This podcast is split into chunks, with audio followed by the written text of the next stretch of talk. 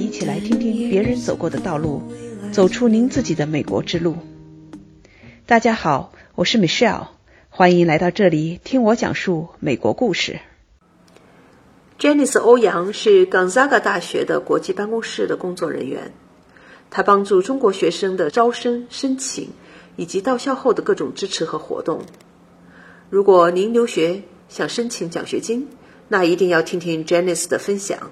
帮助您了解美国大学五花八门的奖学金、助学金。知道私立大学虽然看起来学费昂贵，但是通过申请各种资助，有可能只需要付与公立大学相同的甚至更少的学费，就能够进入，并且还能够获得适合自己的各种资源和帮助。Hey Janice，非常感谢你抽出时间来跟我聊一聊关于你留学的情况以及你们学校的情况。简单给大家介绍一下。你是谁？你什么时候来到美国留学的？那现在在做些什么事情？谢谢 Michelle，非常感谢你的邀请。我现在来美国已经有五年半左右了。我现在是在华盛顿州西北这边一个叫 Spokane 的城市，我们大学名字叫港扎港。去年十二月份毕业，然后现在正在做 OPT。我现在正在这边的国际办公室做国际学生助理，顺便做一些中国市场招生的问题。我本专业是 business，学的是 finance 和 entrepreneurship，所以我现在也有在 business school 那边有带一门中级金融的课程，adjunct instructor。我在港加盖这边念的是研究生，读了两年半吧，因为学了两个不同的 concentration。之前是在这附近一个叫 Eastern Washington University 的一个州立大学上的商学院的本科，上了两年，转学过来的。我在国内有念两年那种学制的大专，当时念的是会计专业。毕业以后其实有去工作过一两年，在考虑转学来美国的。所以我来这边念大学的时候是算 transfer。所以我一来就已经是大三的这个 standing，所以还有这种方法，国内读了大专，你原来的学分也可以算上，那些学分不用修了，直接修下面的，就相当于在比较短的时间能够把美国的本科就读出来了。因为美国这边可能其他很多国家也是这样，就是会愿意接收国内。大学阶段的这些课程，包括大专啊，包括普通的大学，如果你念到大一、大二，或者那个时候再考虑转学，能够对应的课程都是可以转学分过来的。他可能会要求有一个国际的那种学分认证，他就会决定哪个课程可以转，可以抵消一些课程，就毕业时间会缩短。还是挺灵活的。在美国，有些人他比如先去那种所谓的 community college，就社区大学吧，也就相当于国内的大专，读了两年之后，他又再转到四年制的大学，剩下的两年在四年制大学修完这些学分，拿到这个本科的学历。我觉得这个基本上是一样的情况。那么对国际学生也是采取的类似的这么一个转学的机制吧。对，没错，特别是这种方式，包括在国内念一两年再过来，对于家庭不是特别宽裕的学生来说，这是很好的机会。社区大学还有国内学校学费没有这边综合大学的学费那么高，包括对美国地区或者这个地区的适应，你喜不喜欢这个城市，你可以通过先去社区大学念一两年，感受一下。如果非常有兴趣，再有其他机会转到其他很多大学。其实美国这边特别好的大学，他也很乐意接受社区大学之类的转学生。之前也有遇到过很多社区大学里面发展的很好的学生，他们有做很多 leadership 的那些社团啊这些活动，来普通大学有拿很高的奖学金，然后也会进到不同的社团，后面的发展非常好。你能不能给我们介绍一下你现在在的这个学校？在这学校看样子也是读了。好几年完成了研究生，并且现在还在这个学校里做实习，这个 OPT 哈，给我们介绍一下这个学校的情况。尤其你现在在的这个位置，你刚才说到你做一些国际学生的这个工作，我觉得你会有一个非常不一样的视角。嗯，没错，对我们这个学校，因为是私立大学，所以从学费各个角度来说是相对比较高，但是好处在于它的奖学金很多。各门类的奖学金，包括看成绩的，呃，Merit Scholarship 优秀奖学金，还有国际学生多样化的一些奖学金，非常多。所以综合综合考虑下来，有时候会比州立大学还要更划算。所以这一点上是我一开始过来转学来念本科的时候，也算是一个失误吧。如果那个时候有开始跟这边的学校去沟通，了解到这些奖学金的情况，我当时可能会本科就申请这个学校了，等于就机会和平台就不太一样。我当时选择本科那个 Eastern 那个学校，是因为学费比这边确实是便宜很多，所以这一点上，我觉得是同学们可以考虑的。留学以前可以多跟学校的招生官沟通，那些学校很有可能会像我这样，会有一个会讲中文的工作人员在这边给很好的一些指导和一些 advice。我们学校这边是在华盛顿西北。我个人觉得这边的地理位置非常好，一年四季非常分明，气候也非常好，没有什么自然灾害呀之类的，治安各方面也挺好。校园非常非常美，是一个中小型的学校吧，大概有五千多不到的本科生，全校七千多个人，是一个非常和谐的一个社区的感觉，community，所以大家相互之间或人之间非常友好。我大概现在有待三年半的样子了，感觉受到的帮助很多，同学之间还有老师之间、同事之间，就感觉个人成长非常快。留学不光是过来拿一个学历嘛，就是这中间增长的那个资历啊，然后包括人脉呀，这些都是非常重要的。所以我感觉在这个学校给我最大的印象就是这些个人成长上，我感觉受到很多的帮助。包括我现在其实正在准备一个金融专业的博士申请。所以这个申请过程中，我也有得到很多教授的一些帮助啊，带我一起做研究。另外，我现在正在写申请书和一些规划，学校的这边 career center 之类的那个就业指导中心，都有给很多帮助和指导，怎么选学校，包括你的 resume 怎么把它弄得更适合，写的一些文书，这些都是免费服务，都有帮助到。所以我觉得这个学校给我印象最深的就是说。Student support 这一块，学生服务、学生支持这一块做得非常好。从学生来学校以前就开始申请的时候，我们就给很多 inquiry 方面的帮助。你有任何疑问，我们给你找同样语言的人，包括讲中文的、讲西班牙语的，我们就尽量去把学生服务这一块做好。然后，另外学生录取以后，包括去机场接机。包括刚来的时候，我们会有提供一些一一整套的厨房用品啊、床上用品啊，学生可以以很便宜的价格买到，然后一来就有给完全准备好，全程就是说有很多移民方面的指导啊，怎么样保持你学生身份，怎么样工作是合法，怎么样去找工作，我们有很多这种 workshop，包括怎么去 file tax tax workshop 这种东西都非常多，所以我觉得选学校这一点上是我个人觉得。很重要的，可能学校名气啊，学校排名在一方面，另一方面就是你能学到多少东西，你能拿到多少东西，这个名气可以给你带来的是什么？所以我就感觉很多这种软性的东西，可能需要自己沟通，就是来参观学校，你才能感受得到这些。所以光从一些排名或者一些纸上的东西是比较难看到。这些软性服务优势，Janice，你刚才讲了好几点哈，我觉得特别有意思，因为尤其你现在做一些学生服务的工作，所以你从这个角度提供了一些非常 unique 的、非常有价值的信息。那我想回过头来问一下你提到的其中的几个方面。第一个方面，你提到这是一个私立学校，那私立学校如果说光从对外的官方的公开的这个学费角度来讲，私立学校是比较高一些，比公立学校通常还是高出不少。那你刚才提到的一个特别有用的信息，就是说，像这种私立学校，至少说你们学校，它有各种各样的奖学金、助学金的方式。通常我们在中国。去申请学校的时候是不知道的，或者说也不知道这些东西自己是能拿到的。在这个角度，能不能再稍微挖深一点？作为一个中国学生，对美国不了解，那么自己在申请的过程中，怎么样能够首先了解到有这些机会？第二个，这个申请的过程，从招生官的角度，或者从学校的角度，是怎么去考虑给谁什么样的奖学金呢？这个问题 非常好，像我们学校的话，我可能从我们这个角度讲吧，其他学校可能比较类似，我也不做概括。我们学校的话，对外学费的话，一年春季和秋季两个学期是四万多美金的学费。大一的新生是有七千到两万零五百的一个奖学金的一个范围，这个是优秀奖学金，等于就是看学生的 GPA，看学生课外的一些活动、一些参与性。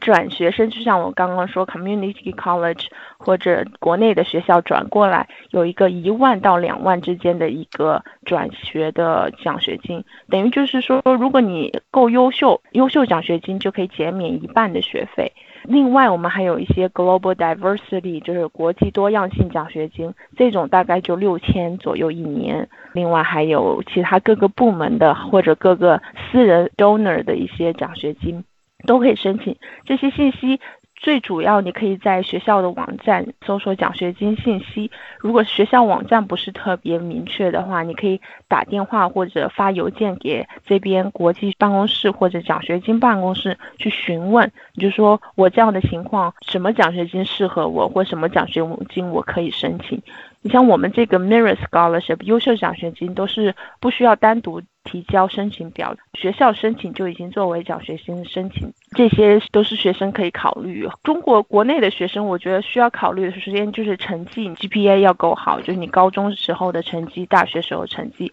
都要保持一个很好的水平。然后另外就是课外多去参加一些，就包括社团活动、志愿者活动，这些都很重要，都是学校会考虑的各个方面。包括给奖学金都是会以这些标准来审核。有的奖学金需要写一个申请。文书，然后也要看这个申请文书写的是不是够 unique 啊？如果是像我们 diversity，你能够展现出你能给这个学校带来什么样的多样性，你的经历可以给学校带来什么样的好的方面。所以奖学金各种各样的类型还是挺多的。我觉得刚才说一个特别好的消息就是，如果你的成绩很优秀，自然而然的你们就会去考虑优秀奖学金哈。但是这个不是唯一的，我们还可以再去申请其他的奖学金。不管是用你自己的例子，或者说用你们来的学生的例子，比如说你当年你会拿到一个怎么样的一个奖学金？后来你觉得，哎呀，你你都后悔你当时没有直接先到这个学校来。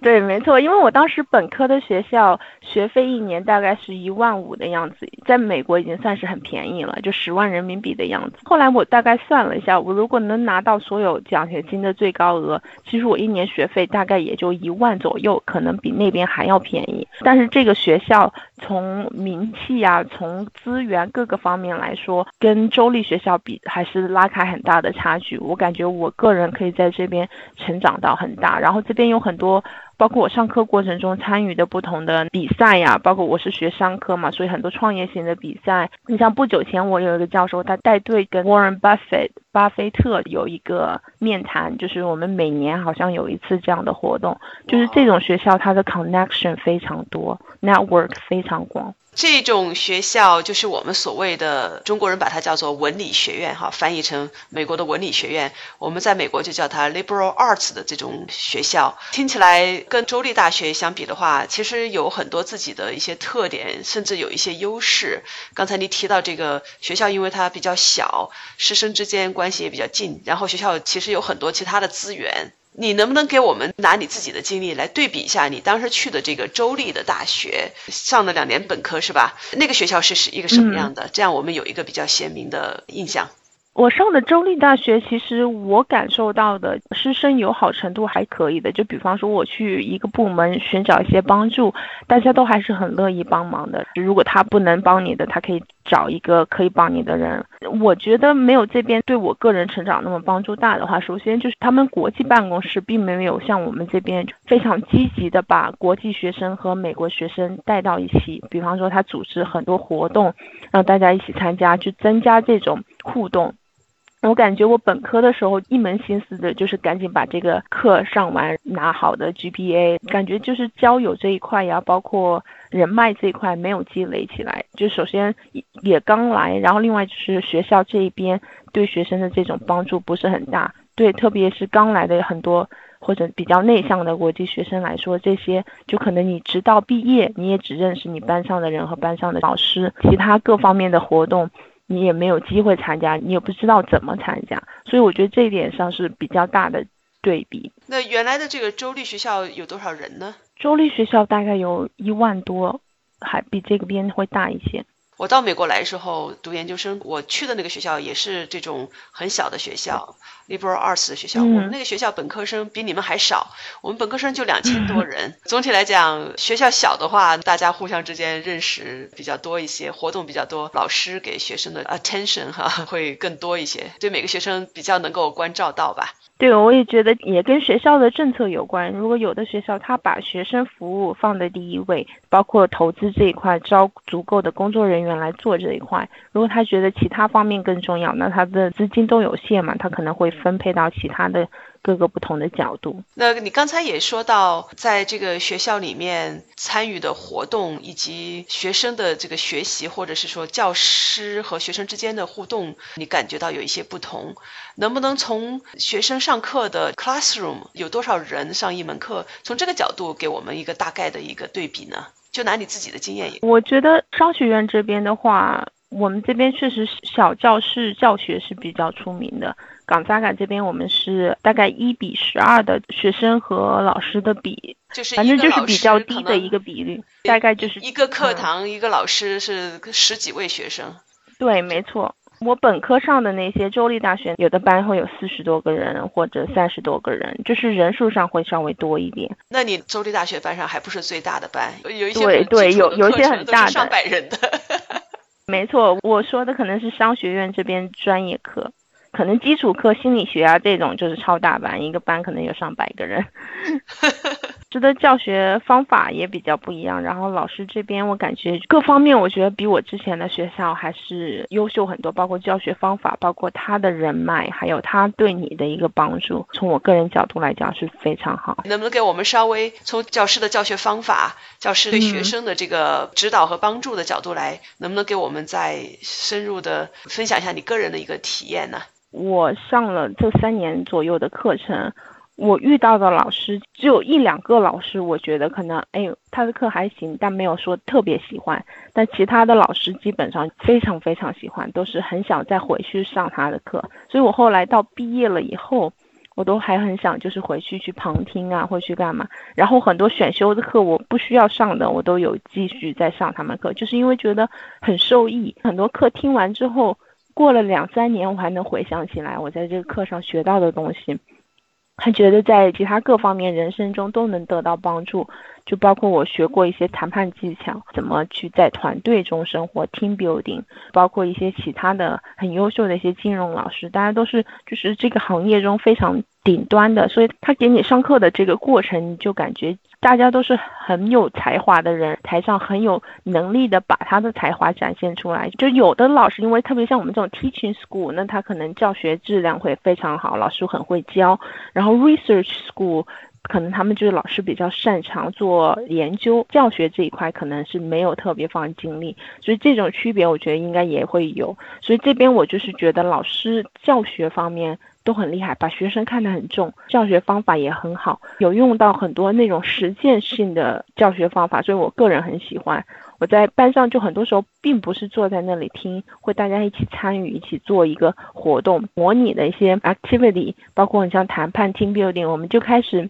组队，然后我们就开始相互谈判，就会有很多实战的经验。就不光是你听我讲这样子很单一的方式，所以我感觉我能学到很多东西。同学之间也在这种互动中会非常亲密，跟老师之间也是关系很亲密。我觉得这个是很大的区别，然后我觉得我很受益的一方面。你刚才提到一个概念哈，teaching school 和那种 research school 哈，Gonzaga 这个学校因为是属于 liberal arts 的这类 college。这种学校，它本科比较注重培养学生的一些素质和软技能吧。他们排名不是很高，因为他们并不是专注于做研究的，老师并不专注于去发表各种各样的论文。这种学校的风格也导致了学校最后在那些排名系统里，他们的排名不高。因为排名系统的时候，经常是会看老师发表的研究论文的角度以及各方面的各种因素吧。这种是所谓的 teaching school。对这点上，我在招生过程中也遇到很多这种，就是学生和家长的提问：你们学校综合排名多少呀？然后这个为什么查不到？中国学生包括中国家长在寻找学校的时候，太单一看排名的话，你会看不到很多对学生本人有益的东西。因为这种排名，就像你刚刚说，它的标准很不一样。它的标准可能是根据老师的研究，根据各个方面的那个投入，这些可能很多时候跟这个国际学生没有任何关系。可能他排名很高，你而你享受不到任何他带来的好处。可能唯一就是说，我们学校排名多少，可能说出去会好听一点，但实际你能学到的东西和你能得到的帮助不一定成正比的。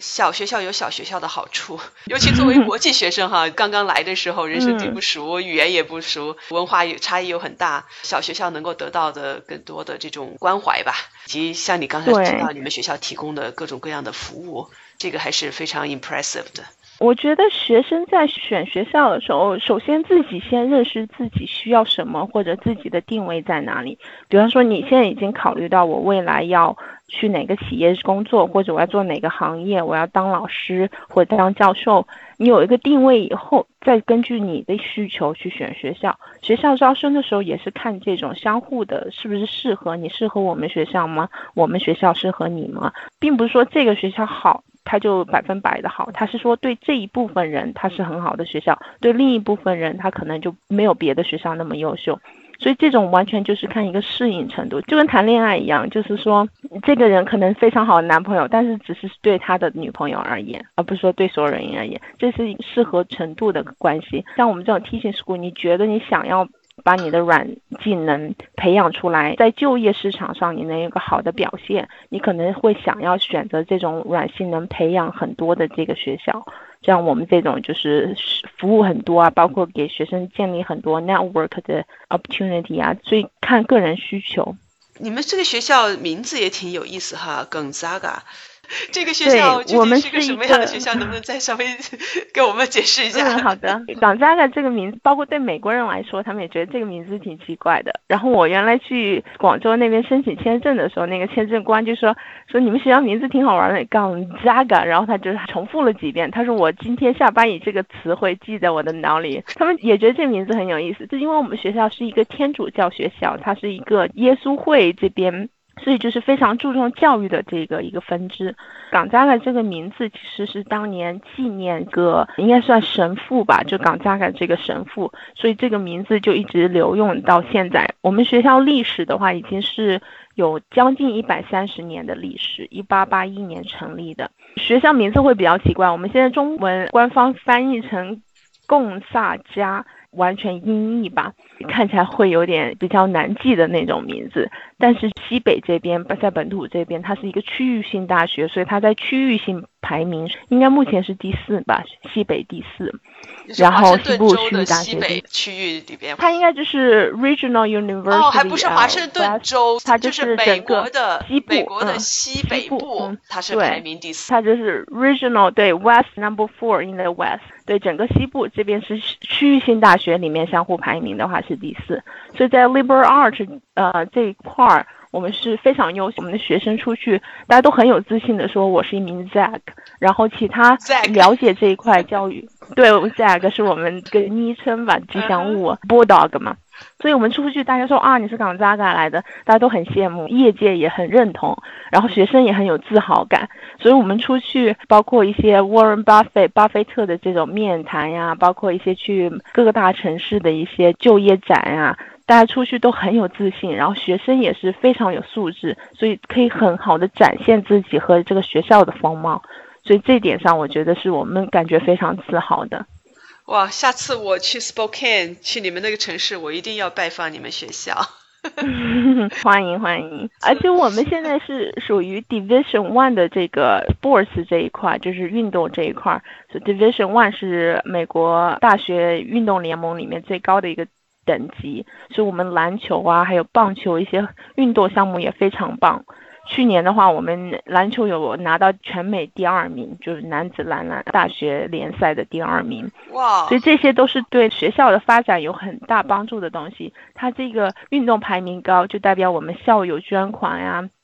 这些方面各方面知名度啊都会往上走，然后学校就捐款多的话，对学校的服务行业、被学校的学生服务这一块就有更多的资金来投入，奖学金也会越来越多，所以这些也是一个很好的判断，这个学校是在走上升的道路还是往下走。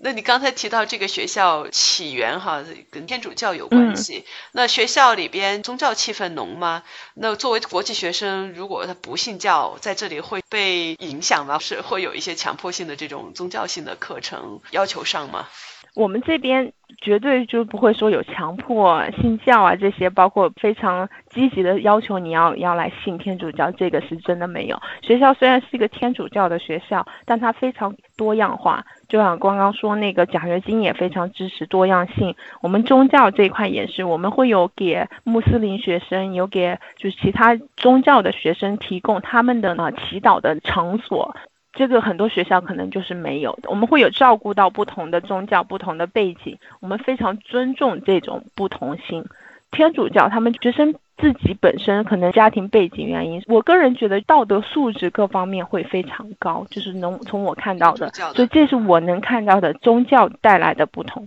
但是说从强迫你信教这一块，我还真的没有感受到。我在这边三年半。没有任何人过来跟我说你一定要信主啊，或者怎么样，这个真的没有，老师也没有，老师也是非常 open。然后另外课程这一块，你刚刚有说到说有要求上宗教课程，这边课程上确实是有，但是宗教课这边是作为一个 philosophy 一个派系，等于就是它并不是说学这个课是让你要信教。而是学这个课，让你学一个哲学这一块，包括宗教的来源啊，包括不同的宗教啊，这些都会学到，并不说你要读 Bible，要读圣经，要信天主教，这个真没有。因为这个也是我的一个 concern，一听到这学校是属于什么什么什么宗教的，我在想，呀，去了之后会不会？被对对对，很多人会有这种 concern，没错，没我刚来的时候其实也也有这种担心，因为我在生活中有碰到一些朋友，他们很希望你们跟他一个宗教团体，所以会有一点 pushing，我会有碰到这样的朋友，但是在这个学校，在同学之间、老师之间、同事之间，我真的没有说有感受到谁说你一定要信这个教，包括我们办公室里这么多同事。好像都不是基督教徒，或者以前家里是天主教，然后现在他自己也没有特别信，所以都有。下一期啊，我和 Janice 将聊聊国际学生面临的各种各样的挑战，以及如何去准备自己，怎样去克服这些困难。Janice 也分享了他自己为什么在研究生毕业之后没有直接申博，而是选择工作一年再去申请博士的，还有他是怎样决定读什么专业的。期待与您下期再见。